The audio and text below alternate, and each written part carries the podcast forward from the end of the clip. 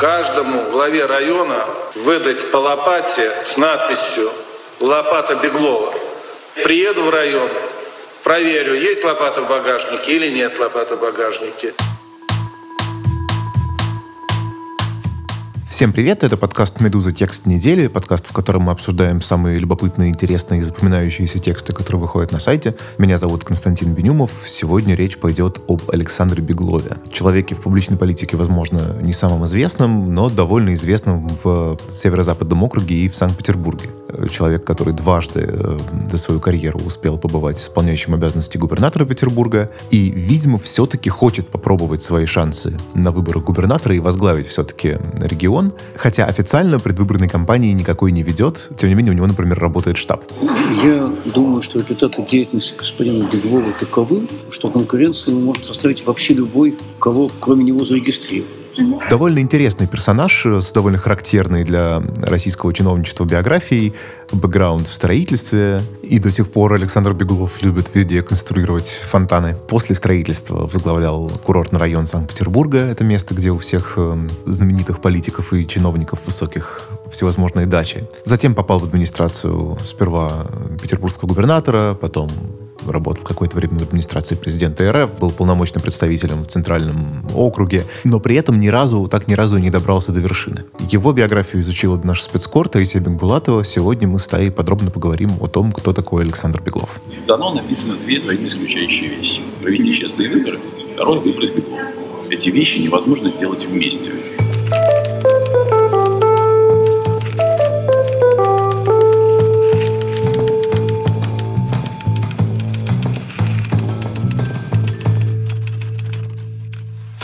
Тая, привет. Привет. Расскажи мне, пожалуйста, об истоках Александра Беглова. Как человек, который, как я понимаю, работал в строительном бизнесе, строил фонтаны, как он все-таки попал вообще во власть? Еще в Советском Союзе его назначили в различные госорганы, скажем так. Он занимался там тоже опять строительством, да, там в исполкоме какого-нибудь э, Ленсовета, в обкоме КПСС. А, получается, что он начинал уже вот с каких-то таких советских строек, вполне, ну, как интегрированных во власть, более-менее. А, да, да. И в какой-то момент его назначили уже управлять э, курортным районом, это было уже в конце 90-х, после того, как он успел позаниматься различным строительным бизнесом. Вот. И уже начиная с курортного района его как бы полноценно заметили как такого чиновника и стали продвигать дальше на более высокие посты, в частности, э, на пост вице-губернатора Санкт-Петербурга еще при Владимире Яковлеве.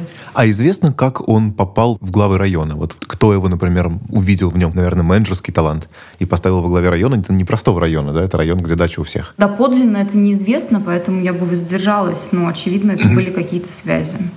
Оксана Дмитриева, депутат Заксобрания Петербурга, партии Роста. У Беглова есть профессия. Он строитель, как мы недолго, но все-таки обсуждали вопрос снега. Я, допустим, говорила, давайте продумаем вопрос о том, чтобы хотя бы в центре города не вывозить, а топить на месте, как это было до революции. И он, ну вот, не отвечает. Я думал по этому вопросу. Ну там вот, вот форсунки не те. Дальше что-то мне стало объяснять. И трубы, я эти трубы знаю. Ну, вот это... Когда он говорит про себя, что вот он в душе технарь-строитель, это лукавство? Или тебе показалось, что вот действительно такой простой человек, да, ну, не хочется говорить простой человек, ну, такой, да, действительно умеет строить, действительно умеет выстраивать какие-то процессы и совершенно не политик? Или все-таки лукавство? Все-таки он каких-то высот достиг, наверное, какой-то талант у него к политической работе тоже есть. Но у меня не сложилось впечатление, что это какой-то именно технарь, а несмотря на то, что он действительно работал во всяких строительных общественных э, организациях э, и так далее. Мне кажется, все-таки типаж этого человека — это, безусловно, чиновник, да, то есть условно говоря, Игоря Холманских тоже там можно назвать каким-нибудь таким работником, да, но всем понятно, что он не работник, он такой чинуша. И мне кажется, что по Беглову это тоже больше применимо.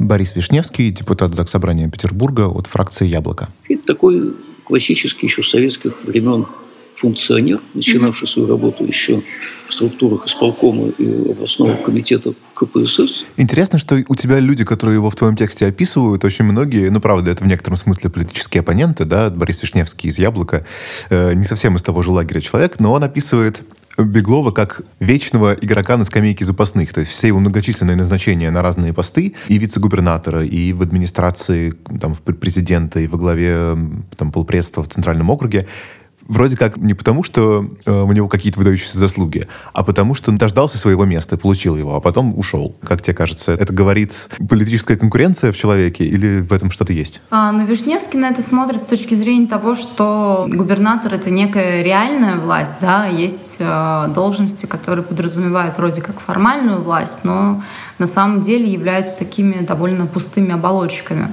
Должность полпреда, которую долго занимал э, Беглов, это должность искусственная очень. То есть она создана Путиным, по сути, для того, чтобы иметь возможность контролировать э, регионы. А, но при этом она не подразумевает каких-то реальных полномочий. И понятное дело, что все равно все эти функции сосредоточены в руках у губернаторов. И когда Вишневский об этом говорит, он имеет в виду, что в начале карьеры Беглов должен был продвинуться как бы на пост губернатора, да, если бы он там имел возможность и был для этого способен, но получилось так, что его назначали вот именно на чиновничьи должности, угу. которые не подразумевали реальных функций. И теперь, когда его уже точно назначили на этот пост, получается, что на эту должность пришел человек, который на самом деле не имеет такого уже реального опыта управления. Если человек руководил хотя бы районом и был вице-губернатором, то какие-то управленческие навыки у него должны были остаться. Но именно управленческие у него относятся к периоду 15-летней давности. А следующий год он провел там, где он мог надувать там щеки всем отдавать какие-то указания, при этом ни за что не отвечать. Максим Резник, депутат ЗАГС Собрания Петербурга, партия Роста. Это он, конечно, никогда в публичном пространстве не был. Конечно, там, ему там все перед ним там лебезили, он время от времени лебезил в Москве, да, там, не пыльная работа, отчеты посылать, да, отчеты принимать. А тут он попал в публичное пространство. Ну, то есть, опять, да, человек, который обречен быть аппаратчиком, и, соответственно, весь его опыт — это опыт аппаратчика. У него нет реального опыта в политике и нет реального опыта самостоятельной власти. Да, безусловно, у него нет опыта реальной политики, он не публичный личный политик, он никогда никуда не избирался. Его знакомые там могут какие-то вещи говорить про то, что он был вполне себе способным чиновником там, в контрольном управлении администрации президента и так далее. Но это не публичная власть, и это совершенно не губернаторская работа. Это то, что сейчас очень ярко проявляется, когда он как бы вышел в публичное поле, внезапно обнаружилось, что он этого всего делать не умеет, что это получается очень странно. Ну вот очень модный сейчас лозунг «За любого, кроме Беглова». Партия это поддерживать не будет, mm-hmm. этот тезис, потому что он вообще абсолютно как бы вреден и для города, и, собственно говоря, для оппозиции основное необходимое требование губернатору, оно недостаточное, но необходимо, чтобы он вообще мог руководить, вообще мог управлять. Да, вот это очень классный момент, как раз хотел, э, хотел тоже о нем поговорить. Вот после почти 20 лет в, на разных должностях э, аппаратных, да, человек попадает внезапно в публичную политику и превращается в генератора мемов, в человека с лопатой, в человека, который все время говорит вот эту свою любимую фразу, когда он видит кого-то моложе себя, он все время считает своим долгом сказать, работайте хорошо, вы будете нам пенсию платить. Ты это связываешь вот именно с тем, что это человек без опыта в политике, да, поэтому так получается забавно. Да, частично это связано с тем, что у него нет опыта в политике. То есть все эти вещи он, в общем-то, говорил еще, когда был полпредом или просто чиновником. Просто тогда это не была публичная такая, как бы, начиненная политикой должность, условно говоря. Поэтому на это никто особо не обращал внимания. А сейчас, когда он стал как бы главой э, второго главного города в России, конечно, все обращают внимание на такие вещи. И с одной стороны, это недостаток опыта, недостаток того, что его этому, в принципе, никто не учил. А, а с другой стороны, это природная неспособность э, быть таким э, ярким, публичным политикам, потому что это же во многом как бы врожденные вещи, да, там, я не думаю, что Собчака кто-то учил там быть народным трибуном, да, угу. а тут этого нет, с одной стороны, нет к этому способности, с другой стороны, нет опыта. И в результате получаются все эти лопаты, пенсии и так далее. И мы видим, что он просто не справляется с ситуацией. И одна из главных его особенностей в чем заключается? Он э, воспринимает людей, которые в чем-то ему возражают, имеют иную точку зрения, как открытых врагов, которым этому даже не надо общаться, там не надо их слушать, можно в отношении их вообще хамить, отвечать он на критику не может ничем, когда его критикуют, например, за то, что не могут убрать снег и сделать нормальную систему уборки города, единственное, что может ответить, а пусть Вишневский с самого поту в руки возьмет. Георгий Сергеевич Полтавченко хотя бы мог окружить себя какими-то людьми, которым он поручал определенные сферы деятельности и не очень им мешал. А этот суетится, попытается во все влезть, все время попадает в просак, все время какие-то смешные ситуации, потом сообщают, что он лично руководил тушением пожара, хотя это прямо запрещено законом, если посмотреть закон. Но амбиции-то есть? Или просто вот опять пришел приказ, пойдешь губернатор, и Беглов отдает честь, э, так точно пойду? А, я думаю, что несмотря на то, что вся его карьера построена на том, что он никогда не демонстрировал амбиции, он позиционировал себя в качестве максимально безопасного человека для власти, который никогда там сам не будет себе ничего отжимать, тем не менее, безусловно, мне кажется, у него есть амбиции, и наверняка он сейчас испытывает такое такое сладкое чувство, что наконец-то, потому что с этого, в общем-то, начиналась его карьера. Он был какое-то время, несколько месяцев исполняющим обязанности губернатора после отставки Яковлева и до, ну, до избрания Матвиенко. Но тогда это как бы ничем не закончилось, а сейчас это имеет шанс чем-то закончиться. А в чем принципиальная разница между вот этими двумя периодами пребывания временно исполняющей обязанности губернатора Петербурга? Тогда это было между Яковлевым и Матвиенко, и ты пишешь, что он сразу дал понять, что он не будет э, никак препятствовать выборам Матвиенко, раз ее, раз ее назначили, будем ее выбирать, а он идет э, тихонько в тень. А сейчас 15 э, лет прошло, да, практически так получается. И внезапно он просто чувствует себя более готовым, он просто он чувствует себя более опытным и не готов больше ждать? Или есть какая-то поддержка, которую он чувствует, может быть, сверху? Я так понимаю, что у него сложились какие-то отношения с Владимиром Путиным, в частности. Первый период э, его никто всерьез не воспринимал. То есть это не было реальное управление городом, это было место хранителя кресла для Матвиенко, потому что он не только не был против э, того, чтобы Матвиенко избралась, он вообще вообще как бы непосредственно отвечал за ее компанию, будучи исполняющим обязанности губернатора города, он должен был как бы сделать все, чтобы этот город э, Матвиенко избрал. А получилось у него, к слову, не очень классно, потому что Матвиенко не смогла победить в первом туре. Да, а то у тебя есть, прости, прекрасный там эпизод, э, что поскольку она не успела победить, то бедолаге Беглову пришлось э, сидеть в президиуме конференции «Женщины, которые меняют мир», где, собственно, должна была, как губернатор избранный, уже председательствовать Матвиенко.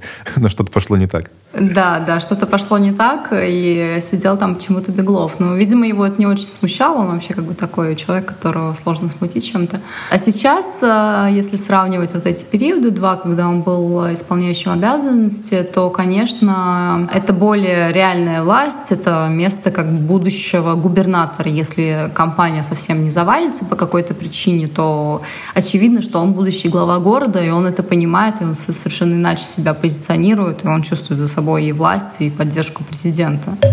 Знаете, у меня ощущение, что ребят в Кремле закончилось скамейка. Сперва закончились сослуживцы Путина по КГБ, потом закончились его подчиненные по мэрии, потом закончились его личные охранники, и теперь уже от безнадеги уже таких, как уже Беглов уже присылают. Расскажи вот про эту странную историю, что вроде как он официально не объявляет о выдвижении на выборы, при этом у него работает штаб, то есть он не просто ездит с лопатами и убирает снег, да, то есть не просто такая, ну, обычная, обычный предвыборный популизм, а есть, проводится какая-то реальная административная работа перед выборами, при этом нет официального объявления. С чем это связано? Это связано с нежеланием облажаться, я думаю, потому что в прошлый год, когда были вторые туры выборов, стало очевидно, что то, что работало безукоризненно раньше, что если приехал президент, сказал, это мой человек, там, э, берите должность вперед, то и раньше это всегда помогало, то теперь это перестало помогать э, в таком как бы максимально гарантированном варианте. Да, и теперь не исключено то, что несмотря на то, что там в главы какого-то региона идет человек с поддержкой президента, избиратели его теоретически вполне могут прокатить. Сейчас власть просто не хочет э, давать понять напрямую и официально, что она поставила на этого человека, Потому что если это произойдет, а потом они поймут, что его рейтинги не позволят ему избраться, уже будет сложно как бы отступиться и сказать, mm-hmm. знаете, мы как бы пошутили, у нас будет тут другой человек. Поэтому они пока ждут э, приближения, скажем так, компании. Очевидно, будет какая-то социология замеряться. Если они поймут, что город теоретически готов э, принять Беглова, то он и пойдет. Если произойдет какая-то катастрофа, и они поймут, что как бы он провалится, то, очевидно, будут менять его на другого человека. То есть это просто такая перестраховка, с которой, очевидно, сам Александр Беглов согласен, он не пытается никак эм, этому плану противоречить. Ну а как он может попытаться противоречить? Он как бы ведет избирательную кампанию, пока, правда, непонятно, идет она ему в плюс или минус. Ну, как бы посмотрим. Беглов выглядит ну, слабым и непригодным кандидатом. Подозреваю, что это понимают в Москве. Я не, я не скучаю вообще его замены. Но если скамейка закончилась, то на кого менять? Кроме скамейки, возможно, есть еще какие-нибудь стулья приставные, у которых еще кто-то остался. Камердинеры, кухарки, бонны. А расскажи, кстати, вообще о ситуации в городе, когда ты ездила в Петербург и разговаривала там с людьми. Есть ли шанс у кого-то, кроме Александра Беглова, пройти муниципальный фильтр и выдвинуться на губернаторские выборы? А, это очень простой вопрос. Нет, такого шанса нет. То есть единственный шанс, при котором оппозиционер проходит э, муниципальный фильтр и становится кандидатом, это если, как э, в Москве в 2013 году, глава города дает указание, чтобы единороссы подписывались за оппозицию, да, как, э, собственно говоря, Навальный преодолел муниципальный фильтр. А ни у одного из э, независимых политиков в городе нет своих муниципальных депутатов. Более того, там достаточно высокий муниципальный фильтр, самый как бы, максимальный из всех возможных, 10%. А у оппозиции как бы на самом деле можно сказать, что единицы реальных оппозиционных э, депутатов, которые готовы за них подписаться. Резник напрямую сказал, ну вот, допустим, мы все выдвигаемся как молодцы и сидим такие, не знаем, что делать, ну как бы депутатов у них нет.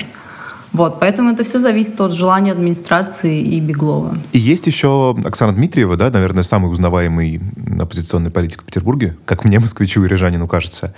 И я так понимаю, что у нее немножко другой взгляд на проблему. Она считает, что вот она, например, могла бы каким-то образом, не знаю, я так и не понял, договорившись или действительно, но могла бы преодолеть муниципальный фильтр. А у Дмитриева есть такое представление, что она главный оппозиционный политик в городе, она самый известный оппозиционный политик в городе, и поэтому, когда оппозиция размышляет о стратегии на этих выборах, а, она должна в первую очередь организовать некую кампанию давления на власть для того, чтобы именно Дмитриева была зарегистрирована.